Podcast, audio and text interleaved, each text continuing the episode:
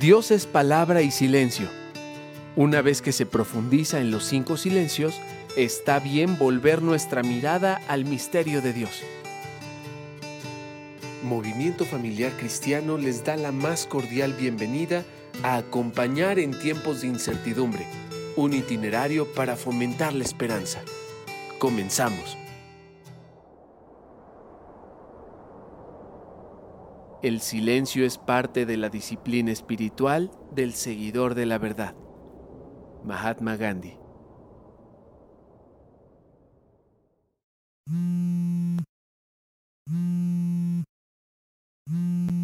Bueno. Bueno, papá. Hola, mijo, ¿cómo estás? Bien, pa. ¿Y tú? ¿Cómo vas con las clases en la escuela? Ay, mijo, ¿qué te digo? Me cuesta mucho trabajo esto del internet, la verdad.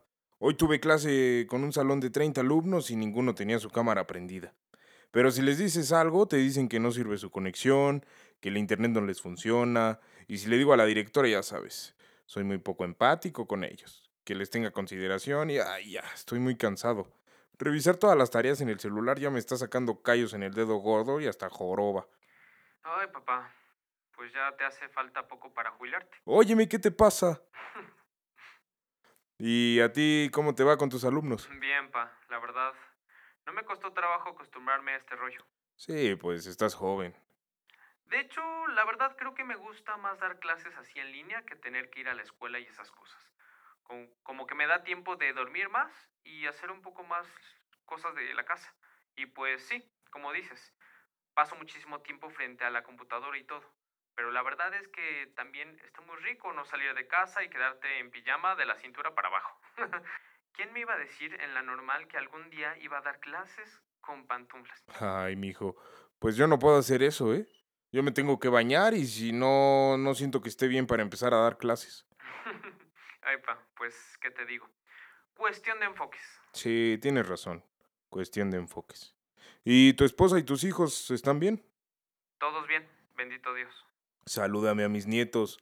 No sabes cuánto en verdad los extraño. En serio no sabes cuánto. El otro día le decía a tu mamá que muero de ganas por ya verlos aquí conmigo. Ya pronto, pa, ya pronto. Bueno, ¿y tú cómo estás? Bien, bastante tranquilo. Aparte de dinero, todo bien. ¿Y tu relación con Dios? Ay, sabía que me ibas a preguntar eso. Bueno, siempre lo pregunto, ¿no? Sí, pero a veces esa pregunta es más fácil de responder que otras veces. ¿Cómo? Pues estos días, la verdad, siento que Dios no me habla y pues eso me desespera mucho. Bueno, mijo, Dios es palabra y silencio. Hoy en la escuela una psicóloga fue a dar una charla sobre el silencio. Hubieras escuchado qué maravillosa plática. ¿Y no la grabaron? Creo que sí. Déjame pedirla en dirección porque vale la pena escucharla. Yo me cuestiono muchas veces si Dios a veces habla y a veces se queda callado, ¿sabes? Me pregunto también si hablar o callar.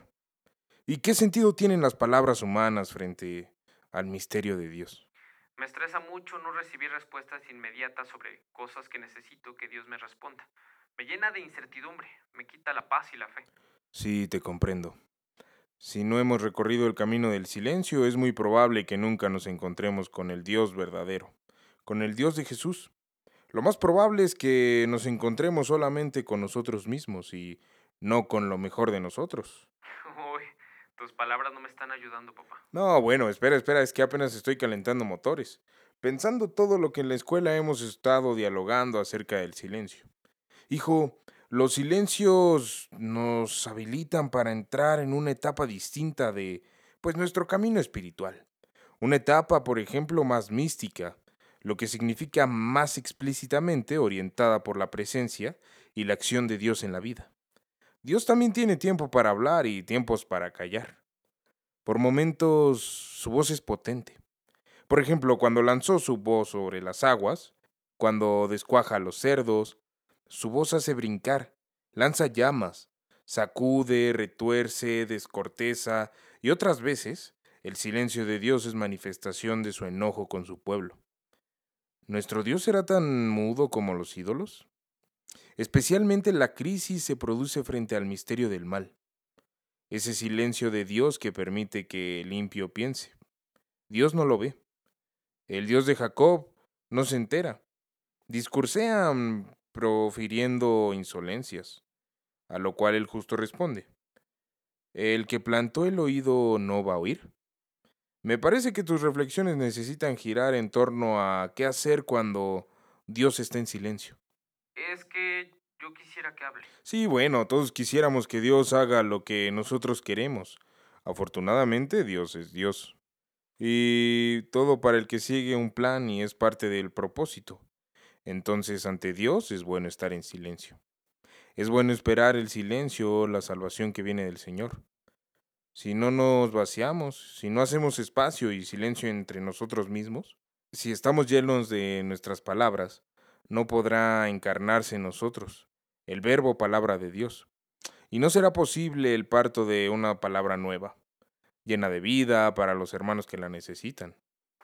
Ahora, mijo, el silencio nos posibilita escucharlo, conocer su voluntad y nos abre la posibilidad de la contemplación y de la adoración consejeros que impulsan a seguir la misma dirección a la que ellos apuntan.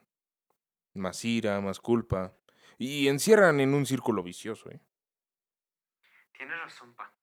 Es como. Es como si en lugar de escuchar tus consejos hubiera estado hable y hable, necio de querer contarte lo que me pasa, en lugar de querer escuchar una solución, un alivio, una respuesta. Así nos pasa. Exacto, así nos pasa. Pero te sugiero algo. Conviene preguntarte alguna vez, ¿has experimentado alguna vez el silencio de Dios? ¿Cómo ha sido? ¿Cuándo ha sido? ¿Con qué ocasión? ¿Cuál ha sido el momento de mi vida en el que escuché con más claridad que Dios me hablaba? ¿Qué me dijo? ¿Qué sentí? ¿En qué ocasión fue? ¿Qué estaba yo haciendo? ¿Intento hacer silencio para escuchar a Dios cada día? Pues bueno, gracias, Pa. Como siempre, te llamo para preguntarte si necesitabas algo y termina resolviendo mi necesidad. Eh, para eso estamos los papás, mijo. Ni más ni menos. Bueno, ya me voy a comer, ¿eh? Que tu mamá está gritando abajo y no tarda en subir con el rodillo. Adiós, mijo. Oye, suerte en tus clases. Gracias, pa. También tú. Adiós. Si no nos vaciamos, si no hacemos espacio y silencio en nosotros mismos, si estamos llenos de nuestras palabras, no podrá encarnarse en nosotros el verbo, palabra de Dios. Y no será posible el parto de una palabra nueva, llena de vida para los hermanos que la necesitan. Puedes compartir este mensaje desde nuestras redes sociales. Hagamos de este tiempo de incertidumbre un espacio de esperanza. Los esperamos en el próximo episodio.